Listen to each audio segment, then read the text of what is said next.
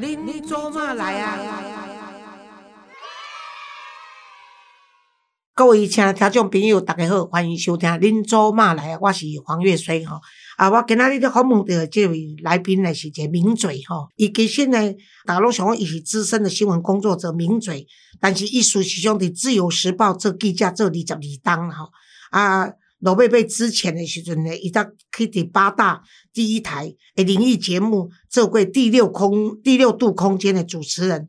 啊，即摆拢大部分伫综艺节目啦、谈话性的节目担任来宾，伊就是遐不老的这个，我听讲伊袂老啦吼。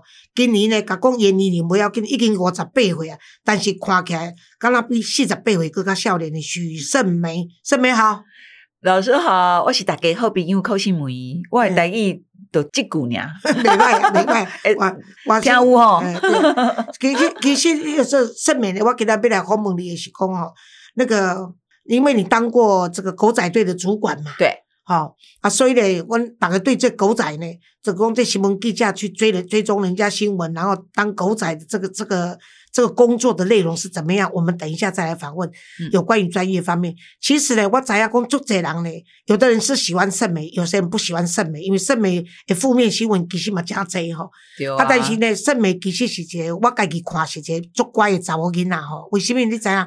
因为圣美其实咱大家都毋知影，圣美是吃百家饭长大的。什么叫做百家饭？我迄讲咧甲 Gary 讲讲，Gary 知影许圣美呢，伊是吃百家饭长大。伊讲老师，什么叫做百家饭？我讲哦，许胜美因妈妈误会的时阵无妈妈，啊，因妈妈是安怎啦无妈妈？咱小大家互伊家己来讲。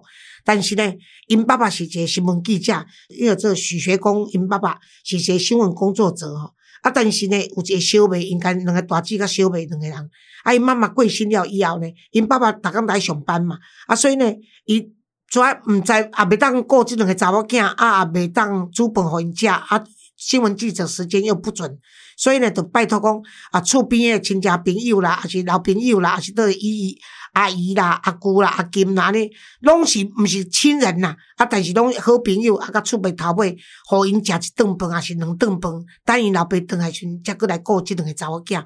伊是安尼大汉的，所以伊是足细汉，五六岁、四五岁来，当讲五岁一个查某囡仔，就看着伊的小妹安尼，啊去看人家的嘴脸。所以许胜美啊，我要甲恁讲讲，你们任何对他的攻击是影响不了他的，因为一做细汉我会的经历过这样的一个过程哦，他的内心世界其实是脆弱的，相对也是坚强的。胜美你好，哇，老师，我都快哭了 真的谢谢老师，是真的是这样，是真的，真的，嗯而且老师完全讲到我的内心世界，没有错。因为我我的母亲，其实在我很小的时候，应该是说我出生之后跟母亲的接触不多，我的妈妈就在外面工作。我我觉得很奇妙，是我现在生活跟我小时候生活，就是我的父母亲的相处模式有点像。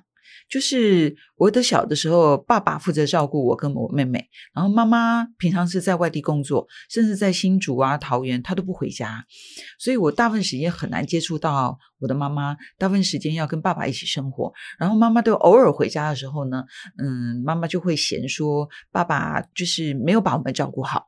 那爸爸怎么照顾呢？那爸爸也要上班啊，所以就像老师刚刚讲的，我们就轮流是在不是亲戚朋友就邻居家吃饭。呃，今天拜托这个邻居，明天拜托那个邻居，然后他们吃饭的时候就让我们一起上桌。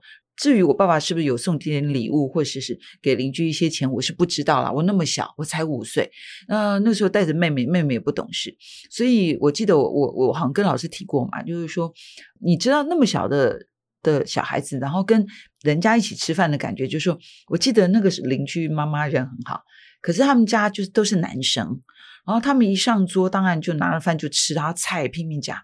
可是对我跟我妹妹来说，就是说我们不太敢动筷子，变成说别人开始吃，我们才敢吃，然后也不敢夹菜，所以就是哇，那种感觉就是觉得有点寄心人篱下。所以我就说我到现在为止很爱吃香肠，是因为那个邻居妈妈虽然她是外省人，可是她做的香肠很好吃。嗯，好像是我那段时间其实轮流到邻居妈妈家去，也没吃到什么好吃的东西，因为很难啦。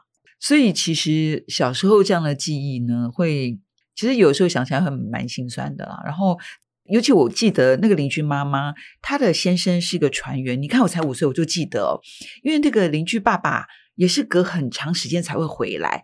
我我现在记得一幕，我说起来有点有趣，就是我都在他们家嘛，等于有点在他们家寄生在他们家哈，然后三餐在他们家，然后过了很长一段时间，这个邻居爸爸回来了。那大家知道吗？如果你的爸爸是个船员，可能是一年会回来一次，嗯或者好久好久才会回来。然后带很多礼物，对对对对对，哇！他们全家人欣喜若狂哦，我就跟我妹妹缩在那个角落，就看着他们，就是哇，开心不得了。爸爸会送礼，当然跟我们没什么关系，因为那个爸爸也不认识我们。然后就有一个场景，从我五岁到现在我都记得，因为邻居家他们是有是二楼这样子，然后那个邻居妈妈啊，就站在那个楼梯上。然后就用那个是爸白啊是安娜贡，用那个眼睛啊，嗯就是塞把位，嘿，你那在，就是勾一下那个邻居爸爸，然后邻居爸爸啊，这个礼物发完，他们两个就上楼了。老师你在啦哈，嗯，对啊，就做他们很久没有做的事情。你知道，就是为什么那一幕我到现在都都都记得，就是说，就是一个很欢乐的家庭，没有别的意思，就是就是我们在楼下这样看很羡慕，就觉得人家爸爸虽然是船员，很久很久才能回来，但我爸爸每天照顾我们了。对我，我爸爸的记忆就是。呃，因为我我长期变成要在邻居家吃饭也不方便，就后来变成爸爸就就拖着我跟我妹妹就想办法去找保姆。那大家知道早期很难找到保姆，嗯我们就只好找亲戚，就是我妈妈的亲戚，他们亲戚家如果有女孩已经国中，那个时候没有童工的概念，就国中或或者念念了书，然后想要出社会，我们就去请他们来当我们保姆。我还记得有一次，我爸爸就拖着我跟我妹妹到一个很乡下、很乡下的地方，说有一个亲戚家的女生愿意，可能愿意来当保姆，我们就去找。哇，你知道我们是先看到那个那个姐姐啊，她在放牛，就是拉着 那个牛，嗯然后我们走了好远的路走到她家，可是因为记忆比较模糊，因为我们毕竟年纪小，不知道爸爸怎么跟他们谈。最后的决定是他不愿意，嗯，你知道那当下我好崩溃哦，因为我们就没有人被拒绝嘛，嗯，对，然后爸爸就一手牵着我们，然后你想想看，在这么带一个已经很麻烦，带两个又那么小，而且又很乡下，嗯，从我到现在都记得，从那个竹林里面走出来，还要走那个田埂，要走很远，我不知道在哪里，很远很远的地方要搭公车，然后可能搭到家都幸亏半夜。你崩溃也好，不然你怎么？你如果走失的话，搞不好你就现在不存在了。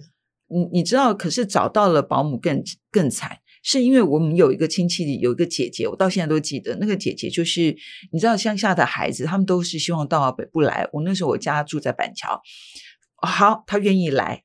我们真的就换过好多保姆，有一个姐姐呢，亲戚来了，大概一个礼拜要不见了，为什么呢？她跟那个卖西瓜的人跑了，然后我们又没有人带了。然后另外一个姐姐更妙，她来就每天揍我们，她会拿那个打苍蝇的牌子，嗯然后就啪拼命的打，然后就就说不准告诉爸爸，啊就不准告诉我爸爸，如果告诉我爸爸，他会打得更凶。哇！我那时候才五岁耶，对啊就是不断不断的被欺负，然后我还真没讲，因为为什么呢？因为如果真的讲了，可能就没有人照顾你们，对，就是那种恐慌陪。伴呐。嗯，你们那时候其实就是这个对这个二保姆也是一个陪伴。你们那时候那么小，需要就是有人陪伴，对啊，不然真的会恐慌。对，所以我觉得那种不安全感呢，也嗯造成就是，尤其我不知道老师，老师一直是我的干妈哈，我有很多 问题都会跟老师倾诉。其实光这个一路 给你的辅导，从来没有收过你一文 一一文钱，而且都还没有请老师吃饭。好，我会记得，我会记得。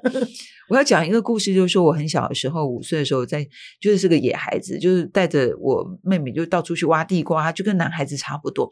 人家那个地瓜的主人知道，就拿棍子在后面追啊，我们就会被抓去打，就很多很多这样的故事。有一天我们又野了，又在黄昏的时候，就在外面跑来跑去玩那种捉迷藏啊什么的。我到现在都记得，就是管区的警员就来就问所有的孩子说。嗯，谁谁谁的家在哪？那这个名字就是我妈妈的名字，她叫蔡玉莲。然后蔡玉莲的家在哪？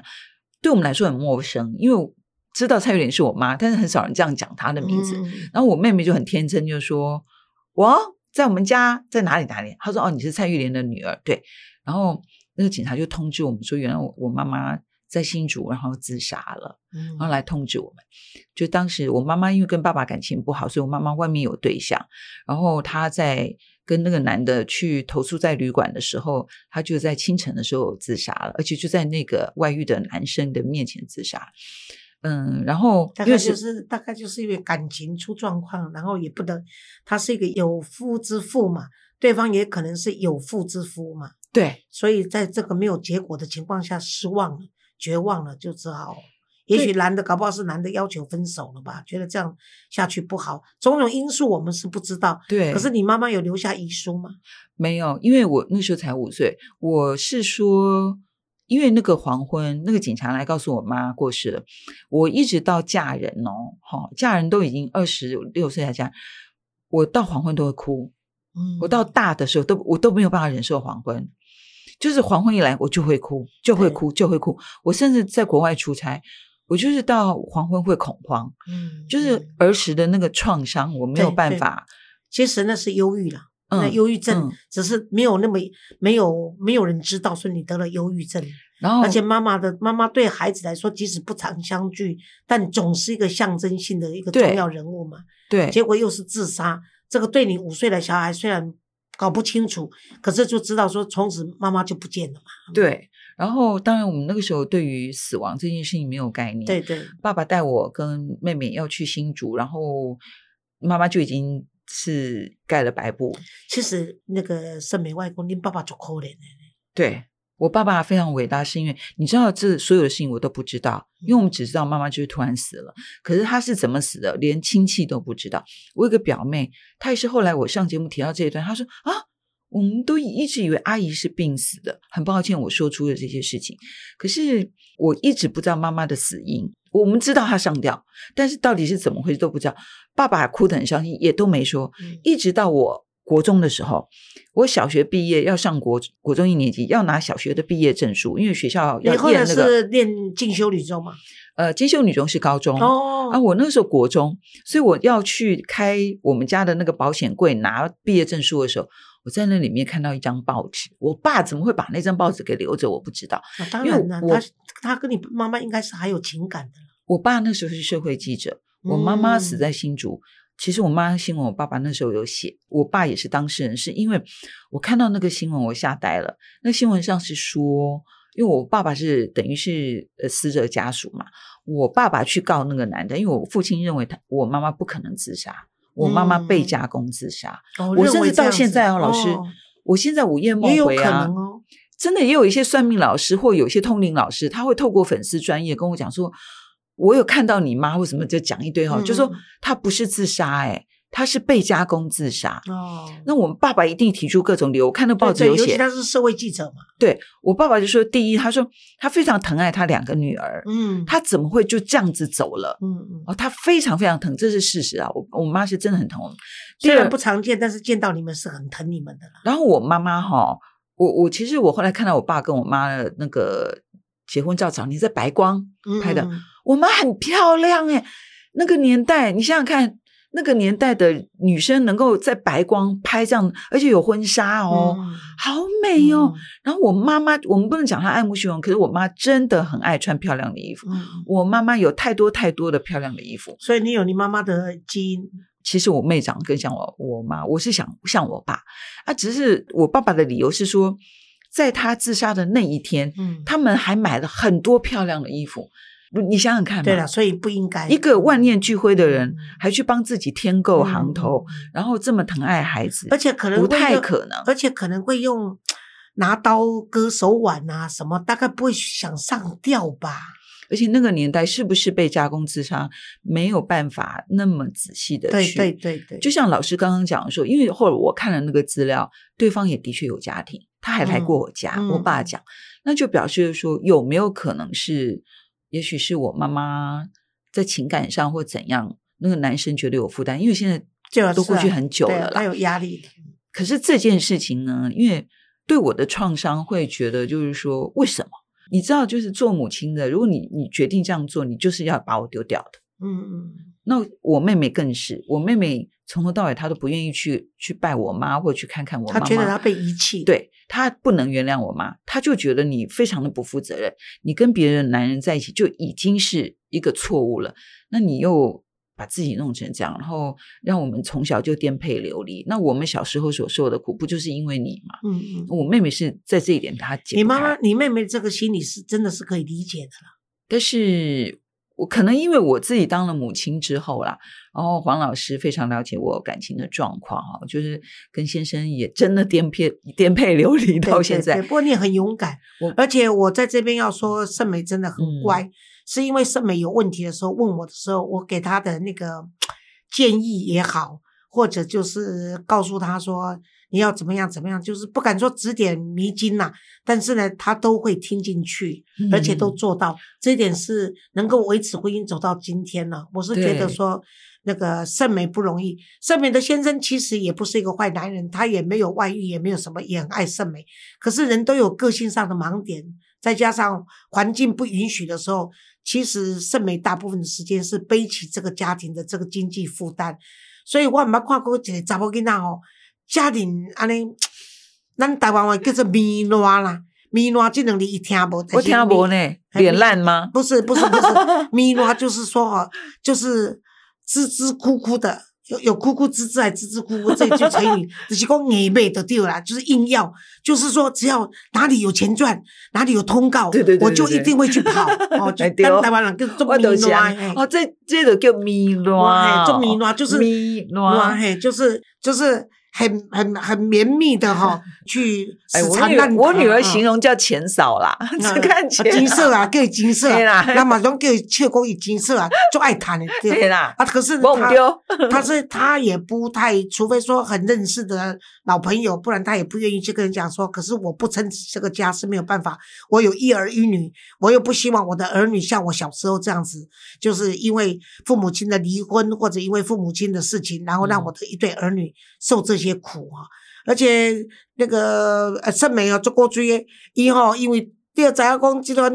即款演艺圈内面吼，也好啦，也是讲在这访谈节目，就是上爱互人出丑啊，是讲哦，从你身上挖到一些 迄个做好笑的代志，也是也是较丢脸的事情，让博博君一笑嘛。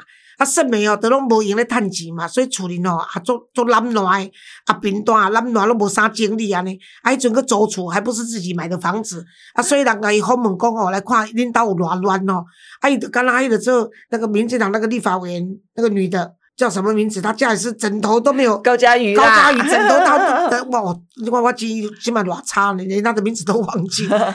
啊，就被被人家采访，哦，他被我骂的臭头。我跟他讲说啊，你的孩子马上就要念国中，将来念高中，这些在 YouTube 上面的东西呢，都是白纸黑字，都是影片，不会拿掉的。啊，你将来的孩子的对象说，哦，原来他们家这么脏，这么乱。啊，我带这个查某人叫你懒惰，啊，啊，这个这个好生讲，哦，引导是家庭脏的话会怎么样？所以我跟他讲说，你不需要赚，为了赚那几个钱，然后非得要去做这些事情。结果呢，她也听我的话，后来就不再讲她跟她丈夫的事情，也不会让她家里的这个所谓家丑不可外扬的事情。我说你就就是这个钱，宁可不赚，也不需要把自己搞成这样子。这一点是我觉得说盛美这一点是，好我家的甘心工。为人就做摇摆的嘛，我做个记者吼，啊，是拢我咧挖别人啊，然后呢，我我就是愿意被挖，干你屁事。但是没有我说他的时候，他每次都有做到，这一点是不容易。而且老师真的挽救了我的婚姻，因为有一段时间我真的对于，主要是因为我先生欠了一大笔钱，然后那个时候你知道人心里会千万呢，对，而且那时候人心里会觉得说啊，我这么辛苦都是为了你还债，我会有一种很不甘愿，嘿，然后心里就很难受。那那个时候我觉得，你知道哈，整个人就一心想赶快离婚算了。然后我我记得黄老师而且太多人，你们这些名名嘴界 太多人劝你离婚了。没错，没错。但是黄老师真的一语惊醒梦中人。黄老师说：“其实你先生不错啊，帮你家也顾得很好啊。啊，你这样子也是在节目上讲这个讲那个，其实对他也是一个一个很大的负担呐、嗯然后老师其实点醒我很多我没有去注意到。他是孩子的父亲啊、对对对，而且老师那个当下整个扭转我，我也觉得我努力在外面的冲事业，家里他也顾得不错啊，对不对？家事他也要做，要不然我回去谁来做这个家事，谁来照顾孩子，然后当司机载你上班，对对对对，然后家务都是他，孩子的照顾也是他。我跟嗯你讲，没有没有人愿意做这些事情，对你只是啊负担经济而已，其他都交给他他做的事我也做不来哎。对说实在的，我们如果要换换过来的话，我没办法。所以我我很谢谢老师，非常感激，是因为我我那个时候。想到了，原来其实我的婚姻也是有很多很棒的地方，所以我很努力这几年去维护我的家庭。我们现在老师，你知道吗？在你跟我点醒之前，我跟我先生的关系非常恶劣，对，大概已经到了也不会吵架的地步。你知道，夫妻到最后是不讲话的。不讲话就惨了。嘿啊！但是我们现在关系非常好。对呀、对呀、我我不能说很很虚伪或者讲什么，哎呀，这多好多好，我觉得那骗人的啦。谁什么几十年夫妻感情多好，对不对？要骗谁呀、是不是？可是我们现在是真的就是家人，的是家人。会讨论，嗯会商量，嗯，哦，有的时候会分享，然后跟儿子、女儿关系也非常好。因为嗯有段时间，我儿子跟女儿根本就不跟我讲话，对。但现在是非常好。而且这中间好好哦，而且盛美这中间还插播一下，就是嗯你跟你婆婆的关系，你那个失智又失能的婆婆的时候呢，整个负担也都要在盛美的身上。是啊，但是呢，我跟盛美说，盛美，你现在所有的所有的作为，都是你这两个已经念大学的子女嗯在看着你做的。所以呢，她真的是就忍下这一口气，就是对婆婆也是全全力以赴哈。然后呢，两个儿女都看到了，所以呢，现在那两个儿女对盛美那帮着爸爸一起照顾阿嬷，然后呢，这两个儿女都知道说妈妈的辛苦，所以现在对盛美也是很孝顺，不是吗？对对对，尤其是我一月时候摔断腿，对对对，我的 吃喝拉撒睡，女儿全部都弄好，要吃什么哈，然后怎么复健。那现在儿子更棒，带我去看医生，照顾我。之前推轮椅哈，上下楼梯全部是他在照顾。所以下下一次要让你的子女听这一集，看我这个 阿嬷黄阿嬷是怎么在称赞这一对好 优秀的好儿女。他们都知道阿妈，尤其阿妈都会给他们带来零食 哦，他们都知道阿妈很照顾我们，真的。